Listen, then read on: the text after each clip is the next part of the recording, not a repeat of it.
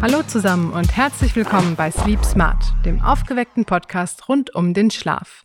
Ich bin Alicia und mit dabei ist wie immer unser Schlafguru Markus. Hallo von meiner Seite. Ja, ich freue mich, dass ihr wieder reinhört und hoffe, dass wir euch auch mit dem heutigen Thema wieder ein paar neue und interessante Infos zum Schlaf näher bringen können. Heute sprechen wir nämlich über zwei Dinge, die für die meisten von uns eigentlich zum Alltag gehören, die aber auch ganz wichtig für unsere Gesundheit sind. Es geht nämlich um Bewegung oder Sport und natürlich den Schlaf. Wie hängt das denn zusammen, Markus? Sport und Schlaf hängen enger zusammen, als viele von uns eigentlich glauben. Und zwar in beide Richtungen. Also sowohl die körperliche Aktivität, die hat einen direkten Effekt auf unseren Schlaf, vor allem auch auf die Schlafqualität. Und andersrum ist es eigentlich so, dass auch guter Schlaf wiederum sich positiv auf unsere körperliche und geistige Leistungsfähigkeit auswirkt. Das heißt auch dann den Sport erfolgreicher machen kann. Wir haben hier also direkt eine Wechselwirkung zwischen diesen beiden Komponenten, Sport und Schlaf. Und die schauen wir uns gleich nochmal näher an. Ja, Sport und Bewegung sind ja auch ganz grundlegend für einen gesunden Alltag. Das wissen wir auch alle. Und der Mensch ist ja auch eigentlich gar nicht dafür gemacht, zum Beispiel jeden Tag acht, neun oder mehr Stunden am Schreibtisch zu sitzen und sich kaum zu bewegen. Also Markus, du sagst eben, Sport beeinflusst unseren Schlaf. Aber wie genau sieht das aus? Also schläft man dann durch Sport besser oder länger? Grundlegend kann man sagen, dass wir nach dem Sport eine höhere Schlafqualität haben. Das heißt, wir schlafen meist schneller ein. Wir haben je nach Art der Belastung auch einen höheren Tiefschlafanteil. Wir haben auch weniger Aufwachphasen. Also unser Schlaf wird in der Regel intensiver und auch von der Qualität her höher. Je nach Art der Belastung hast du jetzt gesagt. Das heißt, wir sprechen hier ja schon von einer richtigen körperlichen Aktivität und nicht nur einem kleinen Spaziergang oder ähnlichem. Das heißt, es spielt dann auch eine Rolle, welche Art von Sport wir machen, oder? Also ob das eher Ausdauersport ist oder Kraftsport. Wie ist das? Ja, das spielt sogar eine sehr, sehr entscheidende Rolle, was für einen Sport wir machen, weil man kann wirklich sagen, die Qualität und die Quantität der körperlichen Aktivität ist entscheidend. Das bedeutet, dass äh, erstmal die Sportart eine Rolle spielt.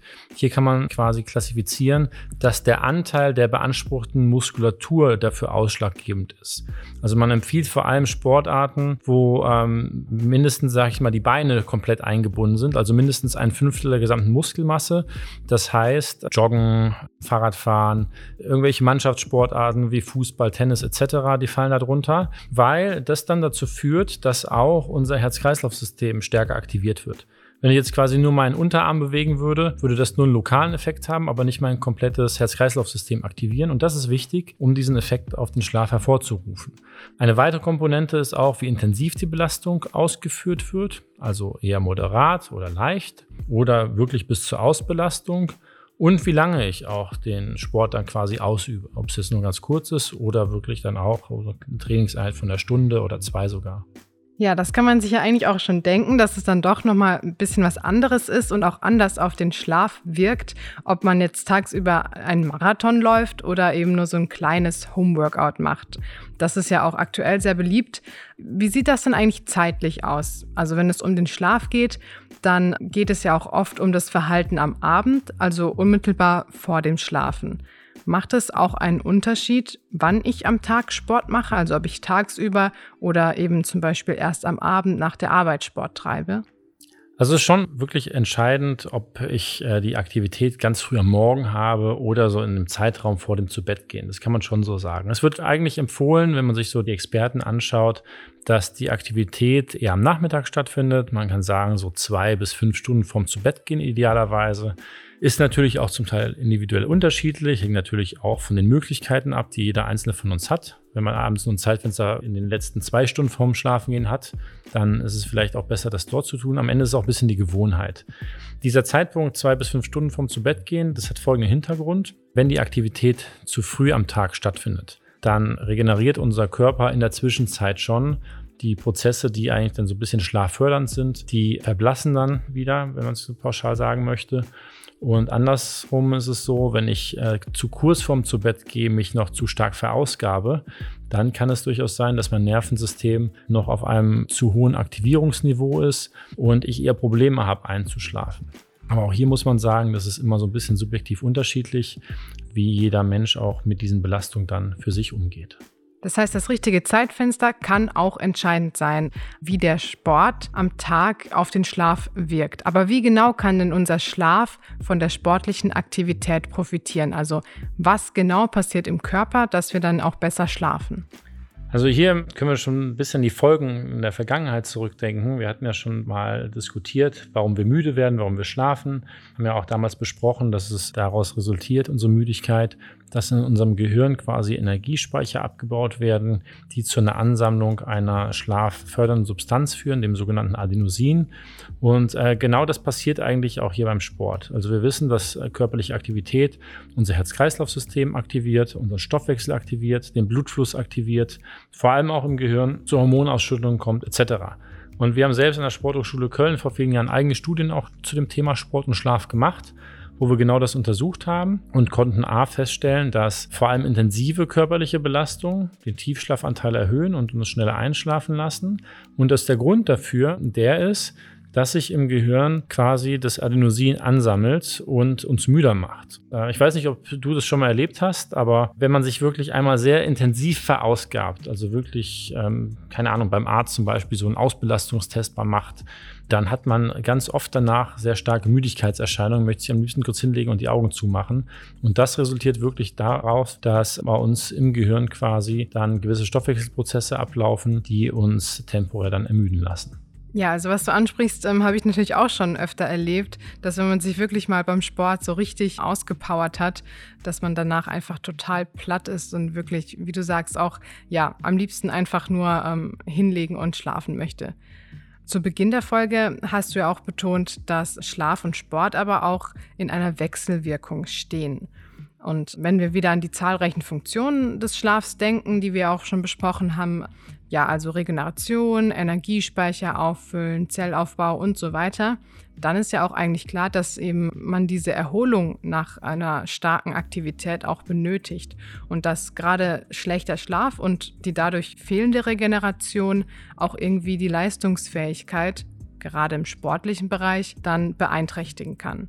Was passiert denn in der Hinsicht dann, wenn wir zu wenig schlafen? Ja, schlechter Schlaf wirkt sich wirklich zentral auf verschiedene Komponenten dann unserer Leistungsfähigkeit aus. Schlafmangel führt in erster Linie erstmal dazu, dass sich gewisse, ich sag mal, koordinative Komponenten negativ entwickeln. Dass, ich meine, beim Sport zum Beispiel so eine, die Treffergenauigkeit zum Beispiel, beim Basketball und beim Tennis zum Beispiel verschlechtert. Da gibt es auch gute Studien zu, die das wirklich nachgewiesen haben, dass man einfach nach einer kurzen Nacht weniger trifft. Andere Faktoren, die beeinflusst werden, ist zum Beispiel unsere Schnelligkeit, die negative Folgen davon haben kann, unsere Maximalkraft zum Beispiel. Aber wir wissen auch, dass vor allem auch unser Verletzungsrisiko sehr stark ansteigt mit schlechtem Schlaf. Und zum Glück ist diese Komponente des Schlafs auch im Leistungssport mittlerweile angekommen. Also viele Nationalmannschaften oder auch Profiklubs, die arbeiten mittlerweile auch mit Schlafcoaches, weil die ganz genau wissen, welche elementare Rolle dann der Schlaf bzw. auch die Erholung dann in dieser Phase für unseren Körper und die Leistungsfähigkeit spielt. Ja, das heißt also besonders, wenn wir regelmäßig oder auch über die Freizeit hinaus zum Beispiel Sport treiben, dann ist es eben immer ganz wichtig, dem Körper auch ausreichend Erholung zu ermöglichen. Am besten eben durch einen erholsamen Schlaf, damit wir dann auch eine möglichst gute Leistung erbringen und andererseits wie du das schon angesprochen hast mit dem Verletzungsrisiko, dass wir natürlich auch gesund und verletzungsfrei bleiben können. Andererseits können wir aber mit einer moderaten sportlichen Aktivität auch direkt dazu beitragen, dass wir eben abends einen gesunden Schlafdruck entwickeln, um einfach schneller einzuschlafen, gut zu schlafen und am nächsten Tag auch wieder frisch und fit durchstarten zu können. Ja, Markus, hast du denn noch einen abschließenden Tipp für uns, wie so ein ideales Training, um gut zu schlafen, auch aussehen kann oder was ein ideales Training vor dem Schlaf ausmacht? Ja, pauschal kann man sagen, moderate bis leicht intensive Ausdauerbelastungen späten Nachmittag, frühen Abend sind sehr förderlich für den Schlaf. am Ende muss das Training Spaß machen. Der Sport soll Spaß machen, es soll keine, ich sag mal jetzt, äh, Qual sein. Wir sollten unseren Spaß dran finden und wir sollten auch Sportarten durchführen, die uns äh, gut tun. Und wenn jemand sagt, ich bin absolut kein Läufer oder ich hasse es auf dem Fahrrad zu sitzen, dann sollte er für sich eine Sportart finden, die ihm einfach ermöglicht, abends auch mal abzuschalten. Wie gesagt, in, auf gesunde Weise quasi dann auch sein Herz-Kreislauf-System trainiert.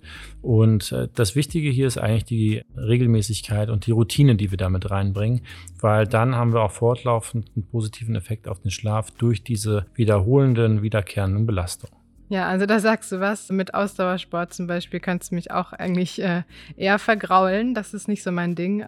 Ja, aber dann versuchen wir doch alle vielleicht mal, wenn wir unseren Schlaf auch verbessern wollen, uns auch mal wieder aufzuraffen. Denn wie wir gehört haben, lohnt es sich auf jeden Fall, über den eigenen Schatten zu springen und Sport eben auch am besten langfristig in den Alltag zu integrieren.